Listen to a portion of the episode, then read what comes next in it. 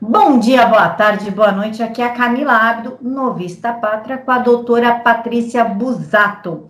Quem que é a doutora Patrícia? Ela foi, a, ela é, na verdade, ainda advogada do pessoal do bairro que ficou alocado o Lula Livre. Vocês lembram do daquele acampamento que o Lula Livre fez dentro de um bairro de Curitiba? Ela é a advogada que estava tentando salvar os moradores. Doutora, muito obrigada por aceitar falar com Vista Pátria. Imagina, o prazer é meu. Boa noite a todos e vamos contar tudo. Doutora, o microfone é da senhora, só que conta desde o início, quando a senhora olhou e falou assim: Eu não acredito nisso. O microfone é da senhora. Obrigada. Olha, por incrível que pareça, tudo começou com uma fake news. É, eu estava lá como uma cidadã comum, a Polícia Federal é próximo da minha casa, e, obviamente, não podia perder a oportunidade de ver né, o presidiário chegando na Polícia Federal. Vou te dizer assim que foi o melhor ano novo de muita gente. Tinha champanhe, foi épico. E no mesmo dia, eu tinha recebido no meu celular a decisão liminar da Justiça é, dizendo que eram proibidas manifestações no entorno da Polícia Federal, bem como acampamentos né, em ruas e praças de Curitiba. Quando é, foi dali há dois dias, três dias depois, eu vi toda aquela galera amontoada, em torno assim, de 500 pessoas com barracas na frente da casa das pessoas. E a imprensa estava noticiando que eles estavam cumprindo a determinação liminar, porque afinal de contas havia ali uma, um circuito de um perímetro, né, é, de uma quadra em volta da Polícia Federal, é, não permitindo que eles se manifestassem próximos, porém a parte da decisão que dizia que eles não poderiam acampar em ruas e praças de qualquer lugar de Curitiba, esta parte ela era omitida pela imprensa. Aquilo eu fiquei, né, fiquei extremamente revoltada com aquilo, eu sou advogada há 20 anos. Para mim aquilo era uma aberração, né? Mal sabia eu que ia ter tantas surpresas, quantas aberrações eu iria ver. E comecei ligando, né, na, na vendo, ligando para os canais mesmo quem que é o jornalista responsável? Né? Fui ligando de canal em canal, e o único canal que eu, assim, uh, tive uma resposta em que o jornalista também era advogado foi no Balanço Geral. E eu fiz essa retificação, essa conversa, tipo, uma hora da tarde, no programa das seis. Ele colocou a decisão no painel e falou: na verdade, estão noticiando pela metade, porque tem aqui embaixo. E aí ele, né, começaram a, a, a, dizer, então a retórica começou a ficar complicada, eles começaram a, a depois aparecer os moradores e entrevistá-los, né? Uh, e começou-se aí a. Eles não deram muita ênfase para outra parte, né? Mas aquela primeira fake news ficou meio frágil. Um, quando eu vi que as pessoas que mesmo assim, uh, falei, gente, mas eliminar ah, não vão cumprir a liminar, o que aquelas pessoas estão fazendo lá? Vi a entrevista dos moradores, fiquei chocada com o que eu estava vendo, uh, e aí eu falei, quer saber? Eu vou, vou lá, vou bater na casa deles e vou chamá-los para uma reunião e vou dizer, vamos cumprir essa liminar. E aí eu fui lá no bairro, na época tinha um ativista que fazia umas imagens lá no bairro tal, entrei em contato com ele, ver se ele conhecia alguém, é, conheci um outro morador e fomos lá. Eu pulei as barracas, as cordas, né? E, e bati na casa das pessoas e fui conversando com algumas delas. Peguei uma sala de uma igreja aqui perto, chamei todo mundo. Falei, olha, meu nome é Patrícia, eu sou advogada, eu estou indignada com essa situação, vi a situação que vocês estão, vocês têm uma decisão que o beneficia, vocês não precisariam estar passando por isso, eu vou ajudá-los a cumprir. Veja, Camila, até aquele momento, na minha cabeça, né, 20 anos como advogada, era uma coisa simples. Eu tinha uma ordem judicial, era só cumprir. Né? É, cumprir uma ordem judicial. Aquilo, para mim, não tinha nenhum tipo de discussão. Pois muito bem. É, as coisas. Uh, primeiro, eu tentei entrar no processo como umas, com 20, 30 procurações dos moradores, o juiz não aceitou. E depois disse que eu precisava constituir uma pessoa jurídica nós constituímos, então, a Associação de Moradores do Entorno da Polícia Federal. Quando nós pedimos para entrar novamente no processo, o juiz disse: não, vocês não podem entrar no processo porque vocês têm interesse na causa. Eu queria entrar como amicus curiae. É, amicus curiae, para quem não sabe, é quando uma, um agente, uma, uma parte, digamos, tem uh, conhecimento sobre os fatos e ele entra no processo como amigo do juízo. Ou seja, quem melhor naquela situação para levar a verdade ao juiz? Então, o juiz simplesmente disse: não, é, vocês têm interesse na causa, então vocês não podem entrar. Quando chegou no segundo grau, uh, o desembargador tentou fazer uma conciliação e a gente conseguiu uh, entrar no processo. Mas até esse dia, é, eu fui procurar então a procuradoria da, da do, do, município, né?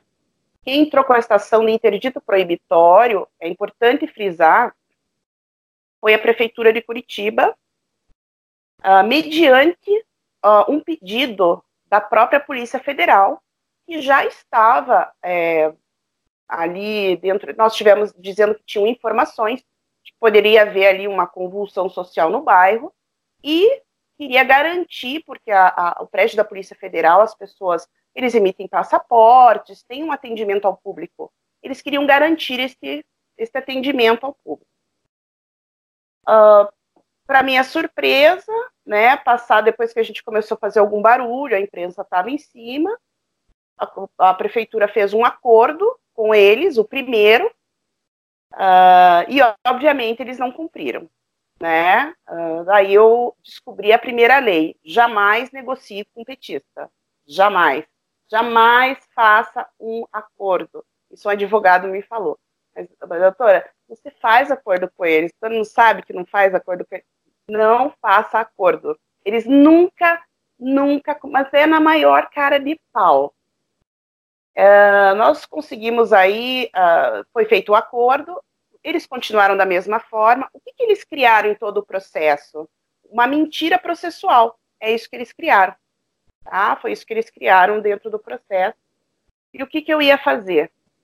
Eu falei, bom, vamos, é, vamos mexer as nossas peças, vamos provar que eles estão. Eles tinham barulho excessivo, por exemplo, uh, é um bairro residencial que no máximo pode ter 60 decibéis. A gente conseguiu ali uh, um, um, laudo da, da, Secretaria do Meio Ambiente que chegava quase a 100, que era mais do que o ambiente industrial. É, era como se fosse uma guerrilha urbana mesmo, tá? Eles. Um, era som alto, era atrapalhar o sono, agredir as pessoas, uh, infernizar.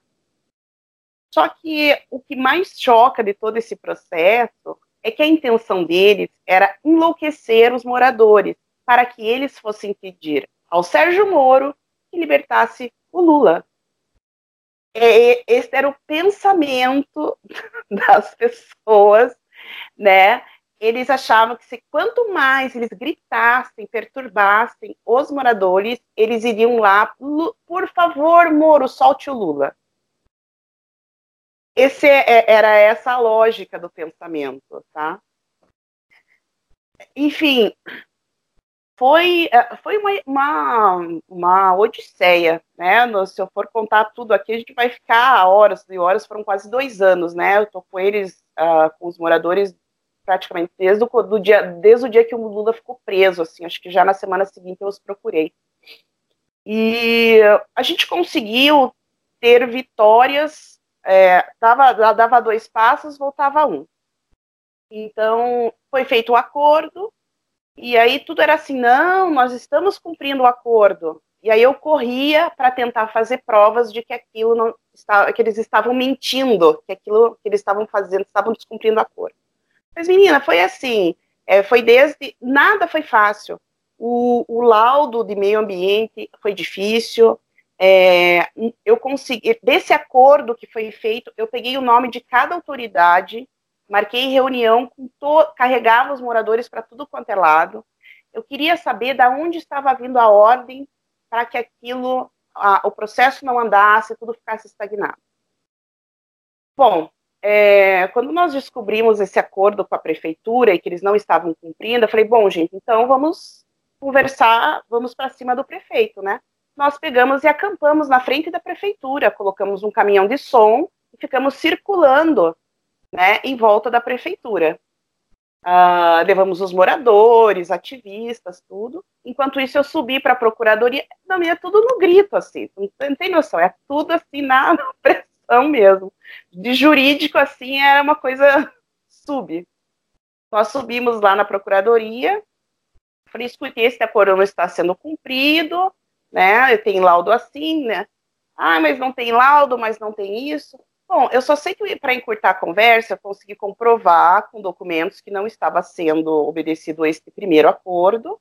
Uh, e o prefeito, é, por Facebook, mandou outro procurador assumir o caso, por Facebook. A gente também bate a boca por Facebook também. Era uma coisa, né, super moderna, né? Tudo a ver, assim, é, é para mim, 20 anos de direito, eu nunca é, foi, um foi um aprendizado enorme. E a gente foi conseguindo muito aos poucos e desse, desse jeito, aos trancos e barrancos, né? É, eles inventavam um monte de mentiras, uh, faziam uma vista grossa no processo, e, e aí eu não, a gente, aquilo empacava, né? É, na segunda instância, a gente conseguiu até um. Eles começaram a forçar a barra para a gente ter uma, uma conciliação. Foi todo mundo, foi a primeira vez na história do tribunal que foi feita uma conciliação a nível do Tribunal de Justiça, em segunda instância. Tinham dois desembargadores, tinham é, todos os políticos do PT, da esquerda, os advogados. Um dos advogados deles, né, da esquerda, era o, o ex-ministro da Dilma, né, de, da Justiça, doutor Aragão. Ara, era, é, era o Aragão na época, o Aragão. É, um, era um deles, né, um dos. Então, aquela banca de advogados, políticos na, na audiência, e aí eu lembrei da, do filme do Erin Brockovich, né, levei, levei 60 moradores e pedi na época para uma outra ativista colocar uma roupa bem bonita. Ela tinha formação como advogada. Eu falei, vamos lá, porque pelo menos eu não vou ficar sozinha, né, contra todo mundo. E aquela a prefeitura não fez acordo, ou seja, sendo a prefeitura a parte que entrou com o processo, se ela não concordasse com esse acordo, não tinha acordo nós, eu ali como advogado e os moradores, nós estávamos ali só como partes interessadas. A, a parte, assim, a, a, hoje a gente ri, né, mas é uma coisa tão absurda. Como eles começaram a alugar imóveis no bairro, eles começaram a formar associações de moradores, porque eles moravam lá e eles entravam no processo dizendo que eles não se incomodavam com o barulho com o que estava acontecendo lá. Então, assim, eles tentavam, até isso eles fizeram. Mas era assim, uma associação fake, feita à mão, né? E tudo era aceito. Era uma coisa macabra, absurda. É, infelizmente, tanto o Ministério Público de primeiro quanto o segundo grau, né, é, eram tinham posicionamentos de esquerda, assim, claramente, né, um, a procuradora que foi acompanhar a gente, que era autora da ação do município na época, justamente era uma outra procuradora, porque o que estava cuidando do caso é, viajou de férias, e a procuradora de primeiro, a Ministério Público de primeira instância, que nós tínhamos conversado, também tinha viajado. Estávamos rendidos ali. E de repente o desembargador começou a fazer o acordo e foi indo. Bom, Resultado: fizemos um termo de ajuste, um termo de ajuste de conduta. Veja, juridicamente, eu sou, eu era uma parte alienígena do processo com os moradores. Quando você faz esse acordo, esse acordo também não existiria. Não, era só um termo de ajuste de conduta. E suspendemos o processo por 60 dias. Novamente, eles não cumpriram, só que o desembargador considerou aquela, aquele acordo como um acordo que deveria vigorar. E para eu derrubar isso aí, meninas, só depois que o Bolsonaro entrou. A parte agora que eu vou contar é a parte que uh, esse é um processo que está, né, está lá disponível, as pessoas podem procurar por ele. Mas a parte mais triste de tudo isso é a parte humana, é, Camila, porque foram tantos eventos que nós tivemos, como o objetivo deles era infernizar, e veja, é um bairro é, que tem terrenos grandes, e geralmente moram duas ou três gerações juntas, às vezes com mais de uma casa. Sabe o que, que é você ver não mais N vezes é, eu vi senhores de 90, 100 anos tendo que sair de casa porque eles tinham picos de pressão alta, né? Eles na quando eles tinham faziam aqueles feiros, eles compraram Kombi para ficar circulando na região. Então, assim, tudo que a gente vê de tortura psicológica foi feito no bairro. Uh, casos emblemáticos até, que você, a gente... Ah, ah, as necessidades fisiológicas humanas eram feitas na rua também, não eram? Sim, porque no começo eles até chegavam, chegaram um pouco mais organizados com banheiros. Mas depois os banheiros foram reduzindo, né? Porque afinal de contas o PT não tem dinheiro, ele não roubou ninguém. Então, é, tudo era uma escassez. Pessoas iam lá doavam. Eu achava engraçado assim que os carros que chegavam para fazer as doações era uma coisa assim que eu como advogada teria que trabalhar muito tempo para conseguir, né, galgar aquele, aqueles veículos super importados é, nada semelhantes a, a, ver aqueles veículos de Cuba que a gente vê. É bem diferente disso. Né? Um, a senhora ia falar de um caso emblemático. É, são os casos mais emblemáticos que eu tive em relação a problemas. Olha, em todo esse, esse aparato todo, a gente foram N boletins de ocorrência, e nós não tínhamos como identificar as pessoas, porque toda semana chegava uma leva nova de, de militantes. As notícias que eles davam, que eles comentavam, é, muitos uh, eles tinham eram obrigados a ir lá. Então, por exemplo, é, teve uh, casos que eles narraram até para alguns moradores, que às vezes alguns iam pedir comida para os moradores. É, olha, se você Uh, foi o Lula que te deu a minha casa, a minha vida. Se você não for para Curitiba ficar uma semana, você vai perder. Uh, de São Paulo, olha, se você aqui do que está ocupando aquela história de locar, né, é, imóveis vazios em São Paulo, se você não for ficar lá uma semana, né, a gente vai, uh, nós vamos, você vai perder o teu imóvel e as pessoas vinham. Então, às vezes vinha indígena. O mais, assim, o mais emblemático da, dessa parte de caravanas eram estudantes. Eles vinham lá com batuques, sempre com muito barulho. Uh, ter muito barulho era uma coisa que eles sempre faziam. Uh, uh, os estudantes eles ganhavam presença e nota dos, dos professores de uma universidade não sei de que estado, será Minas Gerais ou Mato Grosso, é, se eles viessem passar uma semana aqui. Tipo, ganhavam nota, alguma coisa assim, se eles viessem passar uma semana aqui. Então, às vezes, tinha indígenas, muita criança e muita pessoa de idade, porque eles fazem isso também. Então, é, às vezes estava frio, você via pessoas com chinelo, é, pouca comida. E eles tinham moradores emblemáticos que eles provocavam. Os casos mais graves que eu tive foi uh, de uma criança de 11 anos, em que eles perseguiam, a mãe levava a criança todo dia para a escola a pé, e essa criança, e eles iam xingando a, tanto a mãe quanto a criança durante o caminho. Então, ah, eram palavras do tipo seu arrombadinho, seu fascistinha, sua mãe é uma piranha. É, tem que falar mesmo, né? Porque não fica só no imaginário. E a mãe dizia: não provoque, ignore. Aquilo na criança foi gerando uma raiva enorme. Ah, ela não conseguia revidar, começou a ter problemas na escola e aí culminou com automutilação.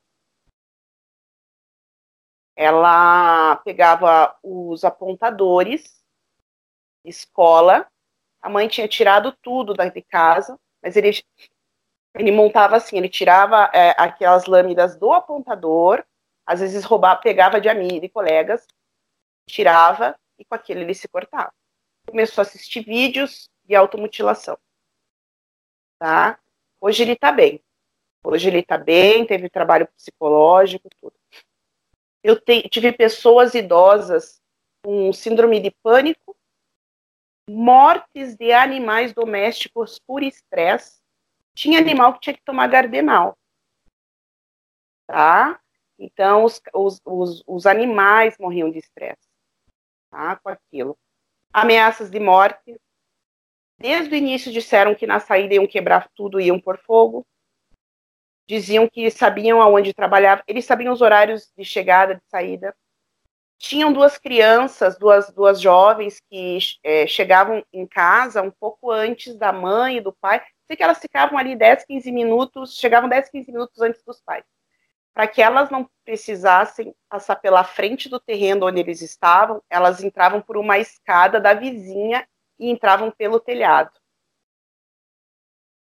É, o caso mais grave que eu tive foi de um professor que frequentava a milícia, a, é a milícia, né? milícia não, né? Os, os, guerrilheiros lá, a vigília Lula Livre, e ele começou a reconhecer entre as filhas das moradoras uma aluna da escola que ele dava aula. E pela internet, ele começou a incitar outros alunos de mesmo pensamento ideológico para que atacassem a filha da moradora. Recém tinha acontecido a questão do Bolsonaro e eles falavam morte aos fascistas. Bom, a história culminou com a polícia dentro da escola e a garota de 14 anos presa com uma faca, dizendo que no final da aula iria esfaquear a filha da moradora. Então, assim, é, é, a condição humana dessas pessoas. Então, assim, pessoas que pararam de fumar voltaram a fumar. Eu tive jovens que foram, que tinham, é, é uh, entraram em crises, em surtos, foram passar, foram, tiveram que ir para clínicas psiquiátricas. É, teve uma senhora com AVC lá, ela chegou a falecer também uh, tinha muito problema recorrente de, de, pressão alta. E tudo isso, veja, até os laudos médicos, elas estão juntados no processo. Tínhamos ali boletins de ocorrência, e nunca conseguimos é, é, encontrar os culpados, porque eles trocavam, é, iam embora, cometiam os delitos e iam embora. E, e para retaliar, os moradores, eles começaram a processar e fazer boletim de ocorrência contra os moradores. Então eu tive que, em N audiências criminais, defender os moradores. Tá?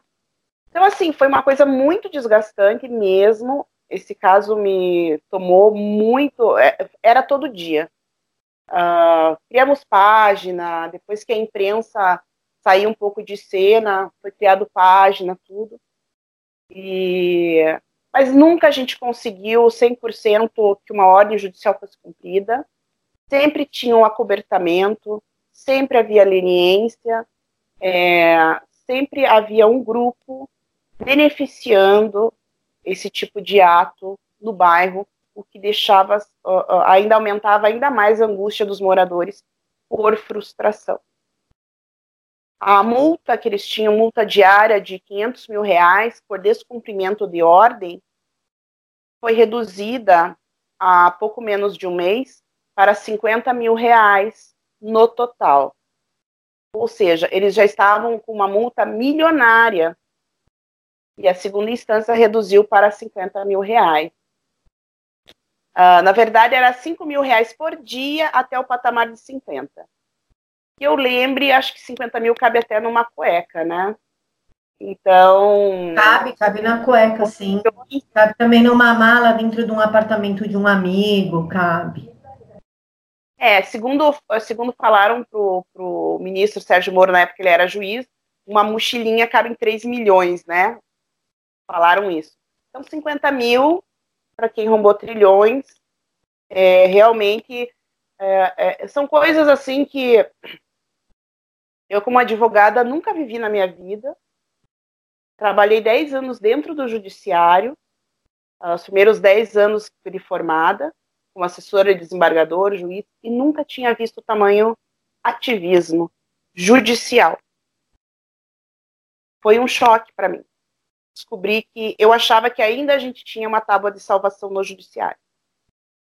Mas se até em terra de Lava Jato é, o judiciário já estava dessa forma, o Estado estava dessa forma, tão aparelhado, foi aí que a gente realmente uh, viu que tinha que eleger Bolsonaro a gente até entrou toda nessa parte de, do ativismo, porque realmente é, nós que temos que fazer a diferença não vai vir nada pronto de cima para baixo. E doutora, me diz uma coisa, na questão da, da higiene, a gente, aqui em São Paulo, pelo menos, não sei em outros estados, mas a gente tinha muito pouca notícia sobre o Lula livre. Inclusive, havia mídias que noticiavam que os moradores não estavam mais tão contra, que tinham desenvolvido uma amizade e que inclusive até apoiava o acampamento, mas a única coisa que realmente incomodava às vezes era o cheiro da falta de higiene. Essa notícia realmente é verdadeira? Alguns moradores passaram a se simpatizar pela causa e realmente tinha esse cheiro de falta de higiene? Olha, é, petista mora em todos os lugares, né? Então, nós tivemos um caso de uma moradora que estava Inclusive, a população do bairro sempre ajudou, a pessoa sempre passava por muita dificuldade, e ela alugou a casa dela para, o, para a militância. Tá? Então, não é, nunca houve nenhum tipo de conivência dos moradores. O que existiram foram imóveis que foram locados pela militância para que pudessem ocupar esses imóveis, tá?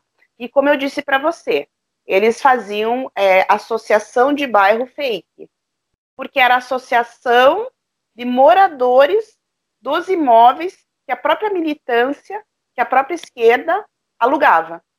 Então, tudo é mascarado. Foi mascarado no processo. Uh, a pior parte do processo foi um, uma vez que eu juntei 30 vídeos do que acontecia lá atos notariais, é, depoimentos. O desembargador pediu para que o oficial de justiça fosse até o local e por duas vezes o oficial de justiça certificou no processo que não estava acontecendo nada demais no bairro e o acordo não estava sendo cobrado, quebrado. Eu tenho isso no processo. É, porque aqui o que chegava pra gente é que a única coisa que eles faziam era assim, ó, bom dia Lula, boa tarde Lula e boa noite Lula.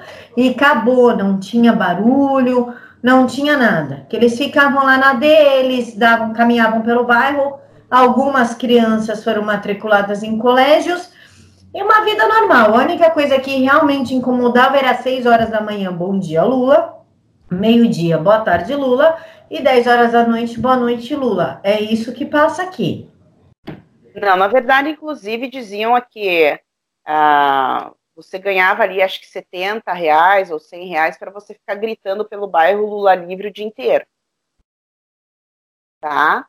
É, as pessoas tiveram episódios ah, em que uma vez, uma ou duas vezes, os moradores se manifestaram contra essa opressão da militância.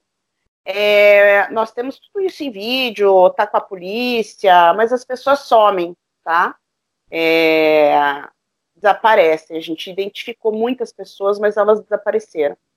É, elas chegaram a, a atacar as pessoas com rojões, fogos de artifício virados para as pessoas, para os moradores.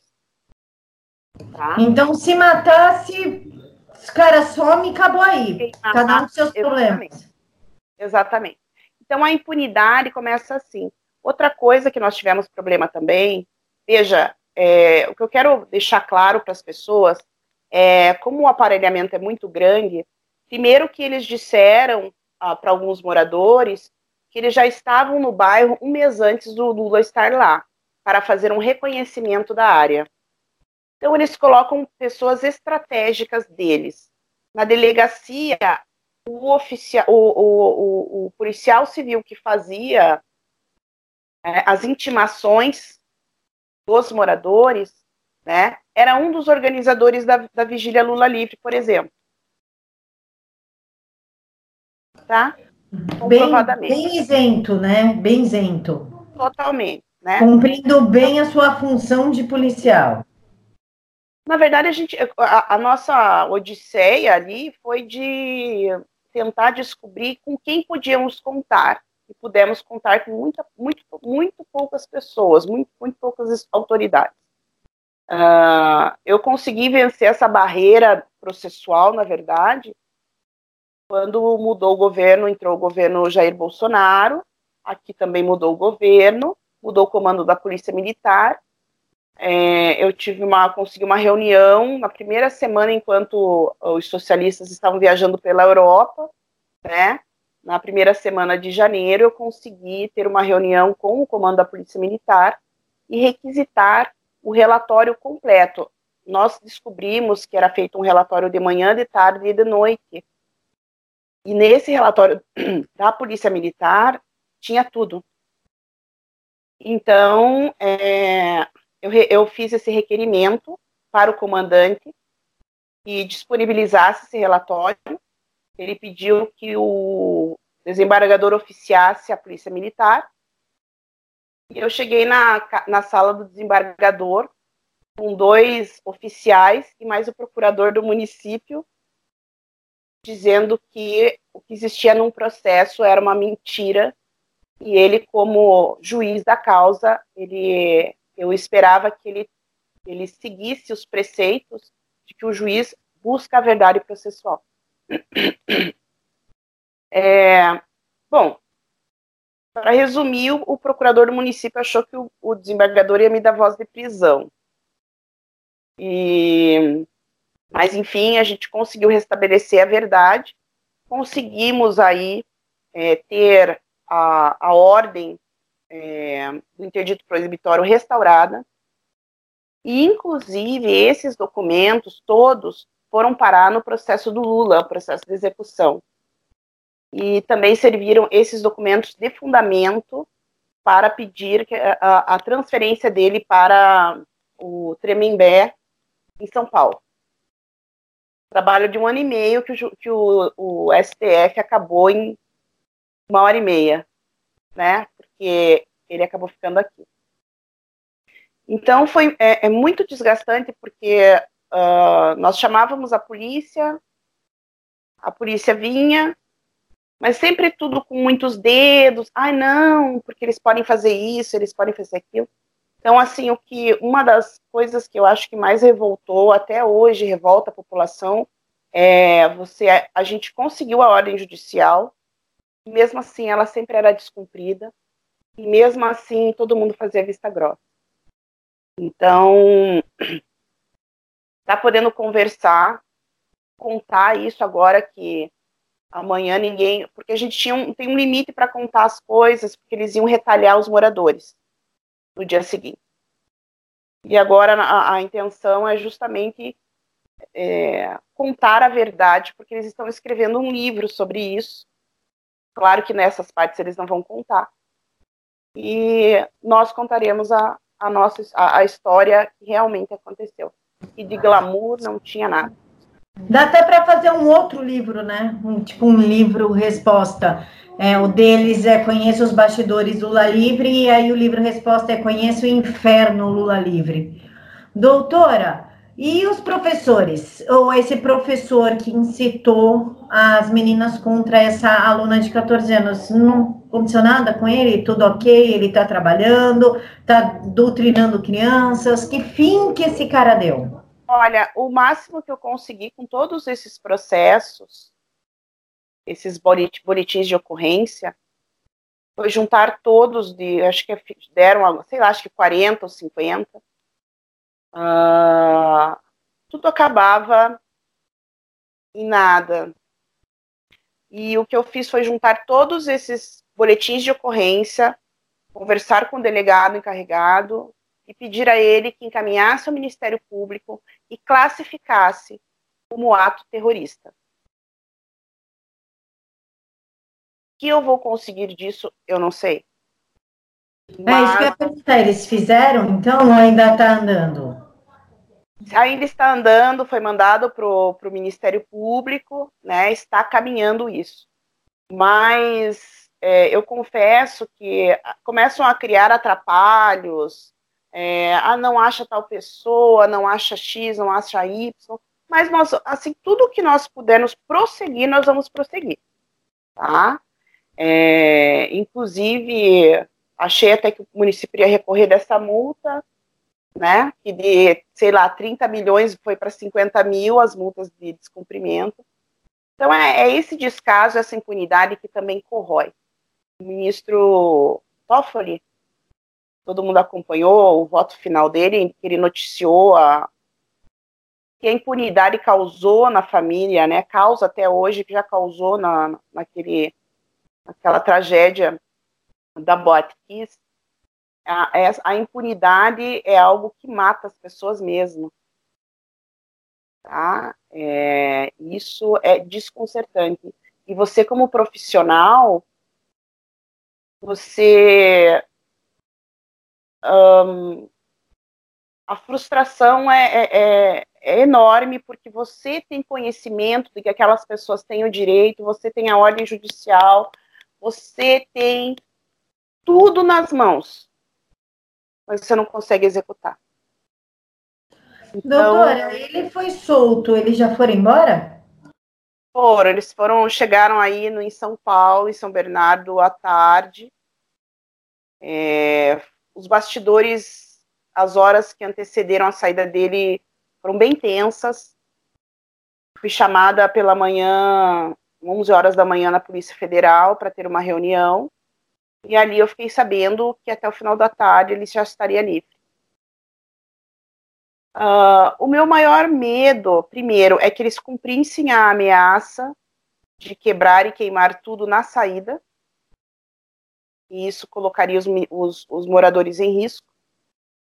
E também a, a, eu tinha preocupação, sim, de que, sendo Lula uma, hoje uma figura política inexpressiva, inelegível, um arquivo ambulante que deve ter chantageado muita gente de dentro da cadeia, da suíte, para conseguir tudo o que ele conseguiu, ah, o meu receio era que um, ele vira, seria, seria mais interessante para a esquerda virar mártir, né, do que ficar por aí.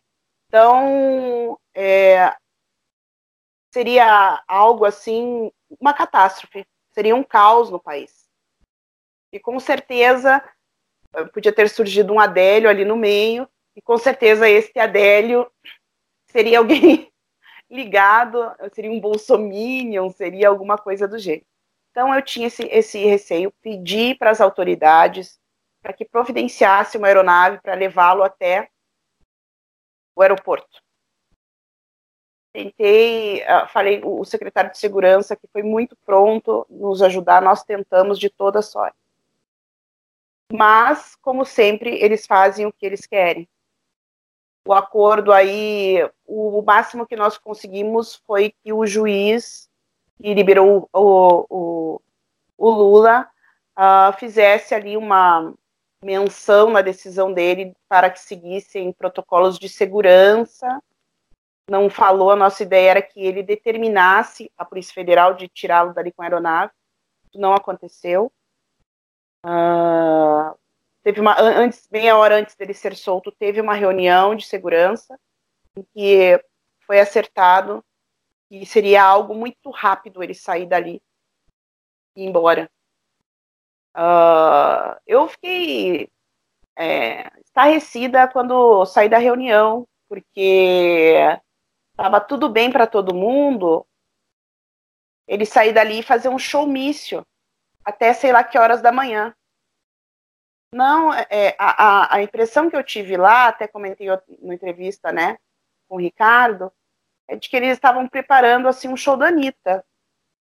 Tá? Olha, então a Anitta vai, vai descer ali da cobertura, né? Vai, vai, vai num cordão humano até o palco e, e uh, vai falar para o público, vai abraçar todos, vai falar com o público. E tinha, menina, tinha vendedor ambulante, tinha coisa de churrasquinho, várias barracas montadas com luz, para imprensa, para isso, para que lotaram o bairro. Eu falava, escute, eu tenho uma ordem judicial. Vocês não podem fazer isso aqui. Então, eu questionei muito na reunião, porque a minha a, a ordem judicial que eu tinha estava sendo flexibilizada. Eu perguntei, vamos flexibilizar então a saída do chefe de vocês? Eu acho que isso vocês não iriam gostar. Mas é impressionante. Parece que você fala ao vento. Você é a única pessoa dissonante de todo aquele conjunto. É, então, são, parece que todo mundo se conhece, todo mundo se acerta, todo mundo fala em paz. Não, porque nós queremos agradecer à Polícia Militar, por tudo que aconteceu. Nós ligávamos e sempre fomos atendidos. É, foi tudo muito tranquilo a nossa passagem aqui, por aqui. Eu falei, o quê? Eu quase, eu cheguei assim, falei, escuta, a primeira coisa que nós temos que estabelecer nessa reunião aqui é verdade. E aí, quando você fala nisso, né, você é a pessoa que está criando o caso, está todo mundo querendo conversar e ter um acordo. Eu falei, eu nem entendi por que estamos fazendo esta reunião. Se tem uma ordem judicial aqui dizendo que isso não pode acontecer. Então, assim, é, esse descaso, esse desdém, uh, é uma coisa que, que machuca, machucou muito a parte dos moradores, adoeceu a população de lá, é, eu trabalhava nesse caso todos os dias e nós conseguimos muitas vitórias, mas é algo que você tem que manter perseverança. Sempre falava para eles: perseverança, constância e resiliência. Eram, eram os tripés. Então, uh, Natal, Ano Novo, nunca teve respeito nenhum com a, com a população, tudo que eles puderam fazer para agredir. Uh, quando tinha as últimas festas que tiveram, eles fazem toque de recolher para os moradores. O MST dava toque de recolher para eles. Hoje vocês não saem de casa porque a gente vai fazer festa aqui. E para as autoridades, ok. Não, não, não, acontecia nada, nunca não existiu isso. Olha, lembrei agora de um outro caso, a, a, a, pessoa, a, a, a moça estava querendo sair para ter um filho. Eu vi o teu filho ali, agora eu lembrei. Ela estava grávida, estava parindo. E ela não conseguia sair de casa, porque a, a casa dela estava bloqueada pelos militantes. Que ela, que ela quase fez? Chamou a polícia, pegou, eles pegaram uma mangueira e começaram a jogar em cima das pessoas. Até a polícia militar ficou brava com, com eles. A moça quase teve um bebê ali na calçada, a moradora. Então, assim, é, são coisas tão absurdas. É, é, é, com o tempo a gente vai. Eu tenho que começar a escrever, até porque são tantas coisas que aconteceram. É, é, sabe, a ameaça de morte era constante, bomba de madrugada para acordar as pessoas, barulho intenso. Era realmente uma tortura psicológica programada, era uma guerrilha urbana em pleno século XXI aqui em Curitiba. Aquele manual do Arigrela, com certeza, foi seguido à risca por eles, tá? É até é. difícil a gente controlar as palavras, porque eu sou mãe, tenho mãe, minha avó é idosa, então você que se coloca em cada. Eu tenho uma filha de 11 anos, eu lembro do menino de 11 anos, né? É, meu, enfim, a gente acaba se colocando no lugar de cada pessoa que a senhora comentou a história e começa a gerar uma revolta muito grande, né? A gente tem até uma certa dificuldade de manter a ética e o profissionalismo aqui, que é isenção, é ouvir e ok, incomoda né? É, é, difícil. Doutora, depois que ele saiu, ele fez um comício, aquele circo todo, e ele proferiu algumas palavras contra o Deltan e Sérgio Moro. A senhora, como advogada, ele feriu a lei? Porque o pessoal está falando que ele feriu a lei, que ele pode ser preso sim, até pela incitação ao terrorismo. Limitar é. o que está acontecendo no Chile. O, o, essa, é, essa declaração que ele fez hoje, uh, obviamente que tudo que ele proferiu ali, é, na saída, crimes contra a honra, com certeza, né?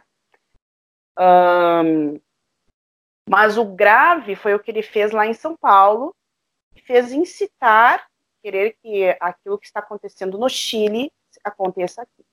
Então, na minha concepção, aquilo fere sim a, a lei de, de, crimes contra a, a, proteção, né, a segurança nacional, uma vez que a pessoa vem e incita é, uma revolução, caos social, né? É, eu acho que, na verdade, o Lula ele já entendeu como é que a banda, há muito tempo, como é que a banda toca junto aos camaradas, e deve estar tá louco para voltar à segurança da cela, né? Porque tudo é pela causa deles. E fazer um mártir, né? É, é, eu acho que não agora, por enquanto ele está funcionando aí como um garoto, garoto propaganda, mas se ele não render o que deveria, né, ele com certeza vai valer aí como Marte para mais como Marte, vale ouro como Marte, né?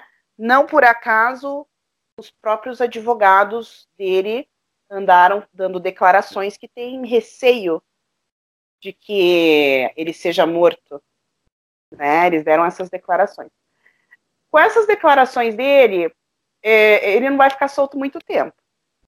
É importante as pessoas saberem que muito embora a prisão em segunda instância, né, uh, tenha sido aí subjugada, mitigada, transferida só para o trânsito de julgado, nós temos outros tipos de prisão.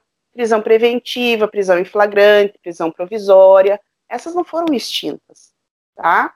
Uma pessoa que sai incitando, né, toda essa comoção, essa quebradeira, tudo isso que ele falou hoje, por exemplo, é passível, na minha opinião, inclusive, de prisão preventiva. Tá? Prisão preventiva. Ponto.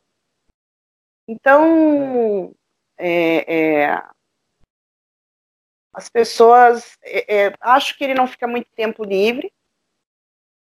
E espero, sinceramente, que ele fique é, em algum estabelecimento digno de um presidiário é importante as pessoas também saberem que a lei não diz qual é a forma que tem que ter uma cela especial para é, prender um ex-presidente.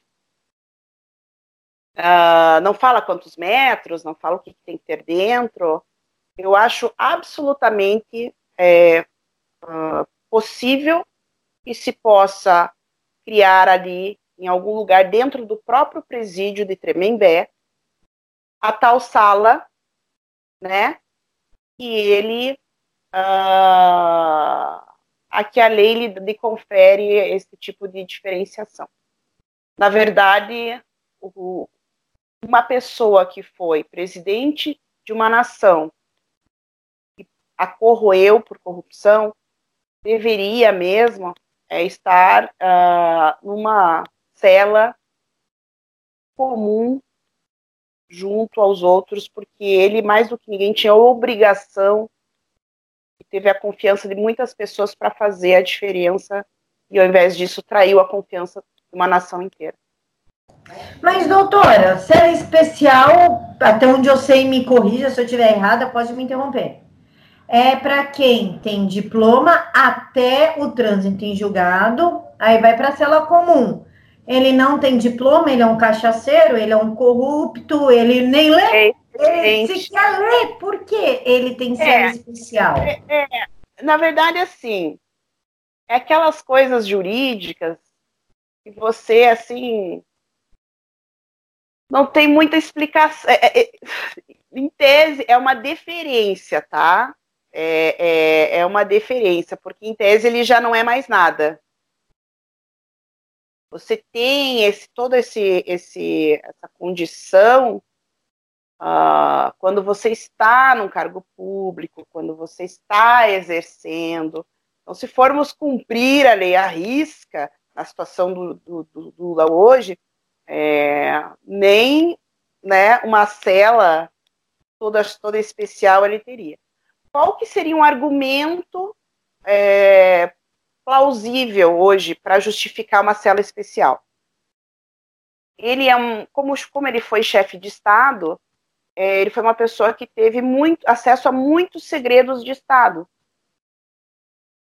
Então ele poderia ser ali alvo, se ele ficasse com presos comuns, alvos de, de algum tipo de achaque, tortura, é, que pudessem uh, uh, fazê-lo dizer, entregar coisas, ah, onde estão armamentos, onde está, uh, onde fica isso, então, segredos de Estado.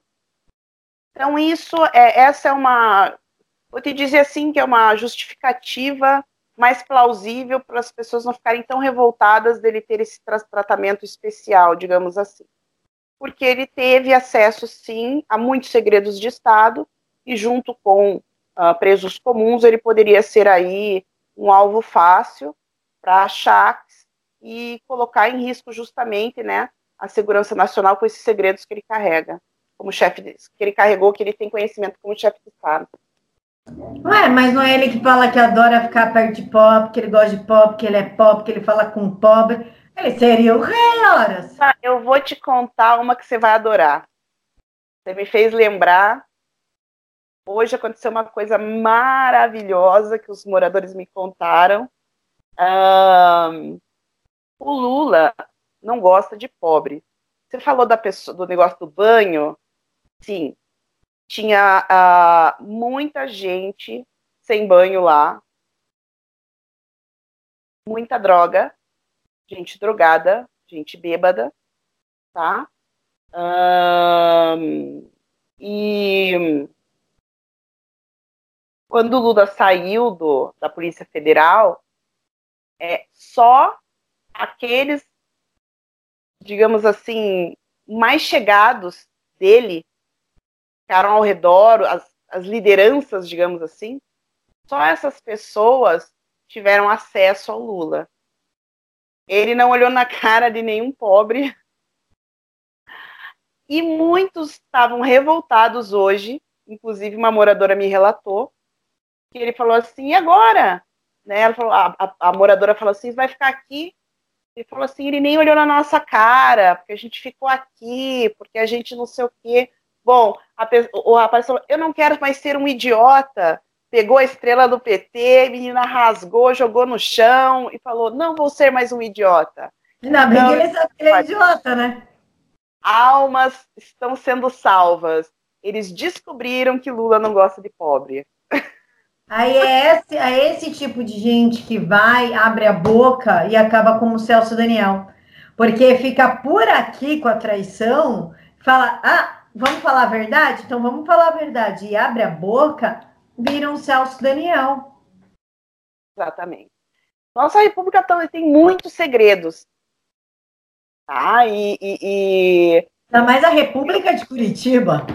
A República de Curitiba, então, menina, a gente está. Eu também tinha comentado com você, outras informações do day after, né, o dia seguinte, uh, eles, alguns militantes falaram como é que a gente tem acesso a essas informações? Bom, a gente, a gente transformou os moradores ali num, num, num é, que eu falei ontem até para o Ricardo, né? É, FBI, eles estão quase no nível do FBI, porque eles filmam tudo, eles colocaram câmera, é, alguns fizeram amizade, né? Alguns davam comida, tal, fizeram amizade. É, tinha às vezes o guardador de carro lá, e ia um pouco na vigília, ia um pouco lá. Então, assim, é, eles, os moradores conseguiam algumas informações com alguns descontentes, né, que estavam ali junto com o grupo. E eles pretendem pegar esses imóveis, inclusive este da frente da Polícia Federal, eles pretendem comprar os imóveis. Eles alegam que agora eles têm dinheiro porque eles ganharam na loteria. Eles Estranho, não tinham dinheiro antes. Essa vitória na, na, na loteria. Foi... É, eu até, assim, é, por favor, né, eu, eu, o, eu, o Álvaro Dias, né, que é aqui do Paraná, é, ele é senador aqui pelo Paraná e é um político muito antigo aqui, uh, ele há muitos anos, muitos anos, ele fala que a loteria é manipulada nas loterias. É, uhum. Não sei se você está lembrada de um a, político aí que ganhou 240 vezes na loteria. Foi assim que ele justificou a, o patrimônio dele. Né? Isso que é lá Alves, o nome do, do político. Então, diz que é esse, como se eles não tivessem nunca. Então, diz que agora eles têm dinheiro, eles querem comprar três imóveis no Santa Cândida. Um para fazer um, um, memorial da vigília, tipo um museu, ou uma e, e sede lá do, do, do, movimento deles, três imóveis. É, eles têm um, um, imóvel lá que eles têm um curso de militância que eles dão, né? Que a gente vai denunciar, óbvio, porque todo mundo, para ter curso, qualquer cidadão precisa de, né, de todo um, uma autorização, né? Precisa passar pelos procedimentos normais.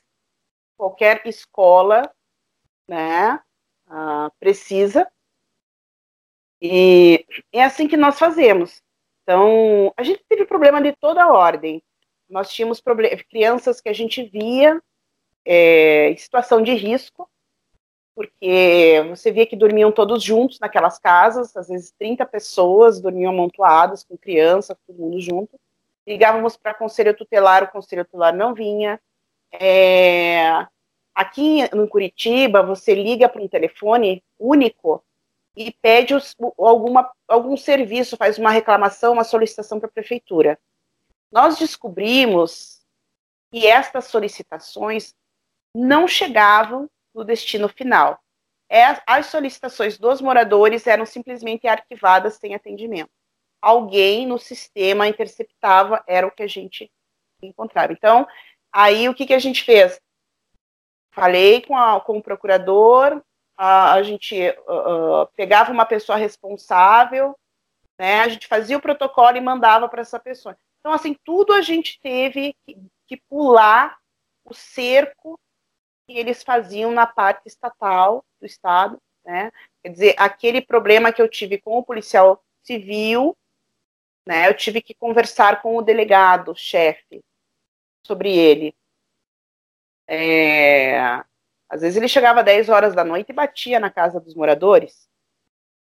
Tá? Então, assim, tudo foi. Não, pera, o, adv... o policial. Eu? Que a, Não, que... O policial civil batia na porta de vocês de noite para quê? Para entregar intimação, dizer que tinha que comparecer, porque o, eu, como eu falei para você, como os moradores começaram a fazer boletins de ocorrência contra os integrantes da vigília, eles também se acharam no direito de fazer boletim contra os moradores. Só que os moradores têm endereço fixo. É fácil localizar os moradores. Gente de bem tem endereço fixo, não se esconde, né? Trabalha, tudo. E eles eram nômades. Então a gente não tinha como. Uh, e também o agente nunca encontrava ninguém. Até que a gente descobriu né, por vídeos, por lives, ali os moradores assistiam muita live, muita deles, para saber o que estava se passando, até que eles começaram a descobrir, é, ver esse, é, esse policial no meio da vigília e, e conversando e conversando e, e, vendo vídeos e fotos, descobriu-se que ele era um, das, um dos responsáveis pela própria vigília, já era militante de muitos anos. Que fim que esse policial? Tá atuando, tá recebendo dinheiro do Estado, tá trabalhando, tá lindo e maravilhoso. Exatamente. A gente, é, agora, né, como é, é, é a demanda é tanta coisa, se eu não me engano, já foi aberto um procedimento na corregedoria sobre ele. A gente vai, tudo que a gente pode fazer, a gente faz. Tá? Uh, o Estado ajuda a concluir dentro da lei, né? Sabe, é, é, a gente conseguiu, com o governo Bolsonaro e essas mudanças, uh, algumas autoridades a gente conseguiu algum respaldo, né? Uh, mas está muito aparelhado ainda. Muito aparelhado ainda. E é por isso que uh, a gente tem que. Todo mundo que puder fazer alguma coisa em prol do país tem que arregaçar as mangas mesmo e fazer. Tem que ser de baixo para cima. Faz 130 anos que é de cima para baixo. Agora tem que começar algo de baixo para cima, para que tenha essa legitimidade. Hoje existe uma grande distância entre a parte do poder político, judiciário, né, com, o, com os anseios da sociedade, porque sempre foi construída por uma ali uma oligarquia, né? Uh, nunca foram os, o, o povo nunca foi preferência, nunca teve preferência né? É, então, hoje, com a internet, e por isso o receio deles com a internet, hoje, os, hoje a população tem voz, ela consegue se organizar. E eles são a minoria. Então, por isso esse combate com fake news, tudo isso. Uh, uh, mas a gente não pode desistir. A gente tem que nesses três pilares, é o que eu falava para os moradores, né? perseverança, é, constância e resiliência. Doutora, então, a gente... pede para os empresários de Curitiba comprar esses terrenos ou alugar, que bem entender, antes deles. Não vale um apelo, vai, para até para salvaguardar os moradores. Eu já, eu já conversei com alguns. Não vamos comprar o terreno. E aí eu fiz uma busca imensas, porque alguns terrenos ali são muito antigos, né? Fiz toda uma busca. E aí eu falei, bom, vamos comprar então terreno, eu entro lá em contato tal. Aí a pessoa acabava me, dando, me mandando uma lista. É, será que o Lula vai ficar lá mesmo? Será que o fulano quer vender? Será que. Então, uma lista de exigências, né? Não era. Uh, uh, na hora do vamos ver, na hora do vamos fechar, na hora do. São poucas pessoas realmente que ajudam, tá? A verdade é essa. É aquela família de 10 filhos em que só um geralmente dá, ajuda o pai e a mãe na hora que precisa. Então, isso. É, vou procurar procurá-los de novo, aprendi muito a, a, a ainda mais a, a ser é, passar um verniz na cara, né, na cara de pau e, e pedir mesmo. A gente vai quebrando certos tabus e, e pede, pede, pede, pede. Não é por falta de pedir. Doutora, a senhora quer fazer suas considerações finais para o pessoal que está aqui acompanhando a gente, para a galera do Vista Pátria? Olha, eu queria dizer para vocês que uma coisa que nós não vamos deixar que aconteça agora, nesse, nesse novo ciclo, é deixar que a esquerda seja hegemônica ao contar as suas histórias. Nós também vamos escrever a nossa parte, para que as próximas gerações não fiquem em dúvida nenhuma do que realmente aconteceu. Não como foi, é regime militar, é tortura, quem eram.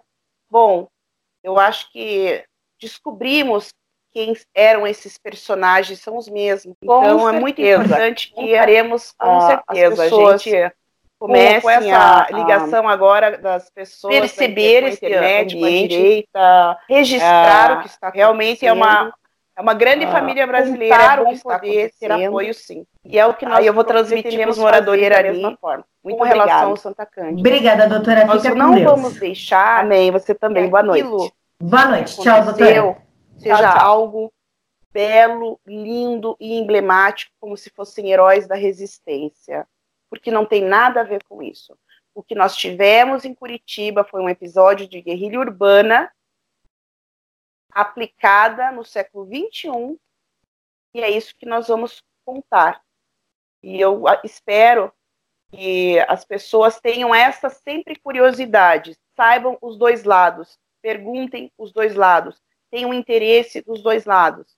Perguntem para as pessoas que lá estão vivendo. Isto vale para fake news, isto vale é um cuidado crítico que nós, todos os cidadãos, nós temos que ter hoje Todos nós temos que escutar os dois lados, temos que ver e principalmente transmitir essas informações né, é, de forma a, verdadeira. Porque a esquerda é muito fácil de você derrubar, é só a verdade mesmo, você não precisa colocar enfeite nenhum.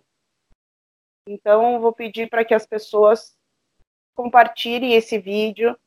Uh, para que eles não. Estamos vendo aí a possibilidade até. Uma coisa que eu queria deixar aqui, eu esqueci de te falar. Uh, os moradores, é, essa jornalista que tentou entrevistar os moradores para o livro do Vigília Lula Livre, se recusaram a falar com ela, porque eles diziam o seguinte: toda vez que nós falamos com alguém da imprensa que é da esquerda, eles distorcem o que nós falamos e nós saímos de ruim da história ainda. Então, não, nós, eles adotaram um princípio deles. Eles não conversam com jornalistas, não dão entrevistas para jornalistas de esquerda. Ponto. E eles falaram que não iam, e não iam falar com esta pessoa que tentou procurar. Ela me procurou várias vezes e, e eles não vão dar. Então, se sair mesmo este livro, conforme ela está dizendo, né? As pessoas podem se preparar que a gente vai dar um jeito, sim, de fazer um registro, ficar na história um registro de que não foi isso que aconteceu. Pode contar comigo. Contaremos. Contaremos. Doutora, muito obrigada pela sua participação, pela sua disponibilidade, por tudo que a senhora explicou. A gente aqui do canal Vista Pátria agradece mesmo, porque esse tipo de informação, pelo menos aqui em São Paulo, nunca chegou. E eu não vou mentir que eu tô chocada, principalmente com a parte das crianças. Criança é uma coisa que mexe muito comigo, não adianta. Então, principalmente com a parte das crianças, assim, eu tô bem, bem incomodada. Então, eu agradeço de coração a senhora por ter trazido essas histórias. Espero que falar hum, para a senhora verbalizar tudo isso também traga algum tipo de alívio emocional, tá? E muito obrigada mesmo de coração por tudo que a senhora fez, pelo pessoal daí do bairro e por estar tá abrindo a sua história para gente. Eu que agradeço a oportunidade. Quero deixar claro, né, que muito embora uh, advogados às vezes tenham essa pecha de ah, você foi lá porque tinha dinheiro, eu quero é, esclarecer as pessoas que a minha proposta foi de advocacia da ativa. Eu não cobrei um centavo e não cobro até hoje um centavo para defender os moradores. Então. É bom esclarecer, porque sempre tem aquele comentário ácido. É, mas recebendo a gente defende, né? Então é bom deixar bem claro mesmo. É, realmente, nunca. A minha proposta foi uh, de não. Falei para eles, né? Até mesmo porque achei que ia resolver em um mês. E no fim das contas, virei ativista, fui para cima de caminhão. E, e, a gente acaba se engajando, não tem como. Quando você tem uma experiência dessas na tua vida, uh, isso muda totalmente e, mudou a minha e com certeza dos moradores também. E agradeço mais uma vez a oportunidade de falar aqui com vocês. Realmente falar é algo que eu vou procurar fazer com eles agora. A gente se tornou uma grande família, né? Eu falo com eles sempre, almoço, Uh, foi uma, uma, uma parte, é, um processo épico e a gente não sabe se terminou ainda, porque com a boca grande que o Lula anda, é capaz que ele venha. Só espero que ele fique em São Paulo e não volte para Curitiba. Ele vá para o Tremembé, vamos deixar claro, para Tremembé. Vamos deixar claro, para o Tremembé. É, para a Zona Norte não, vá para o Tremembé. Na, na salinha especial dele né? É. Do lado do capeta, no colo do Lúcifer. Camila, foi um prazer falar com você, obrigada. Estou à disposição, se você quiserem mais informações ali, foram quase dois anos é, de, de, de acontecimentos aí, e eu fico à disposição para qualquer esclarecimento venha acontecer, aí eu fico à disposição de vocês, que a verdade tem que ser contada, tem que ser dita. Tá? Doutora, muito obrigada mais uma vez. Fica com Deus, que Deus abençoe muito a senhora e precisando é só me dar um toque que a gente corre junto.